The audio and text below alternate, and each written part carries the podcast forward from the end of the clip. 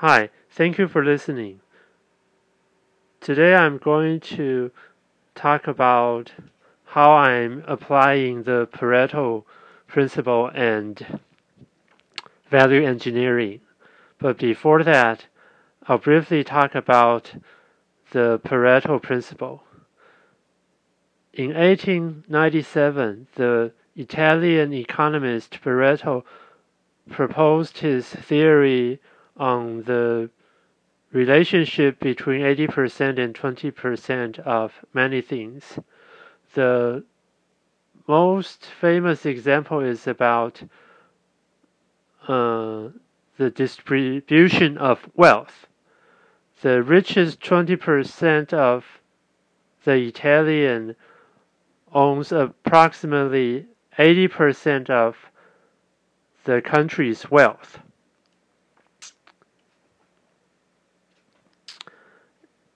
And actually, there are many more similar similarities in many more other things and aspects. For example, uh, for a company, your most important 20% of clients actually contribute about 80% of your revenue.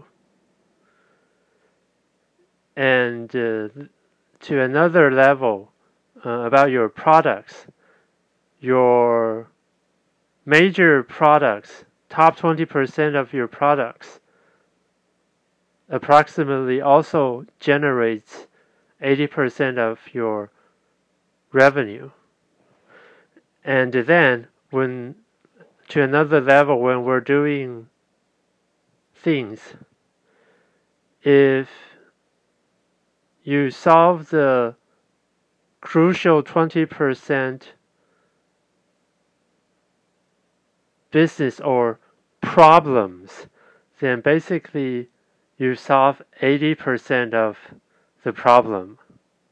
And that's a amazing job.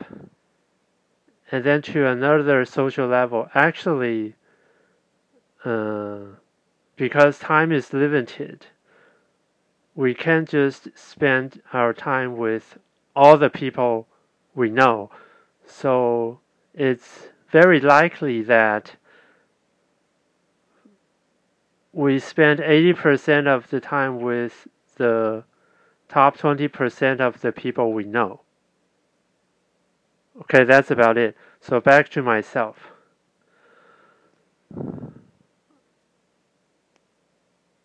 I've known this principle a long, long time ago, uh, but I didn't apply it right away.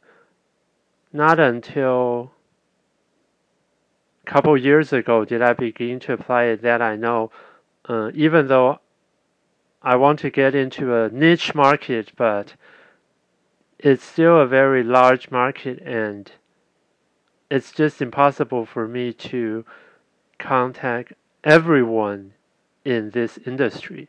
So I must differentiate and make my selections. And of course, the first thing I did was uh, there's so many agricultural products to sell, but what should I do for trading? that's better. So I picked the high unit price product, tea. Okay, and then within tea, I want to do specialty tea. And so I get into the specialty tea, and then I have to know, uh, choose the product, and then choose buyers and customers. Yeah, customers, buyers, like that. And uh, of course, I cannot. There's everyone could be a possible buyer, but this also means that nobody's going to buy. So I must make my selections. And so, uh, what I've decided is that um, I want to put uh, more emphasis on the corporate side, the business to business channel. And after that, uh, there's still so many possible companies to buy, then I have to make selection again. Anyway, so step by step, uh, differentiating and differentiating. Basically, uh, the essence of value engineering is that to invest the least resource possible for the largest revenue. It's also using the Pareto principle. So it's likely that you find out the I.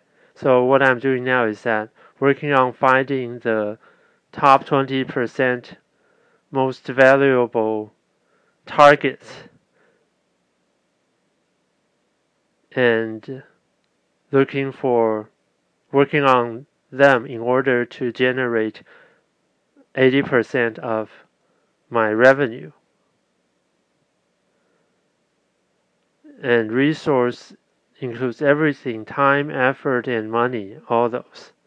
Anyway, I'm working on this and I hope that soon I can prove that I can really apply this and make it applicable and workable.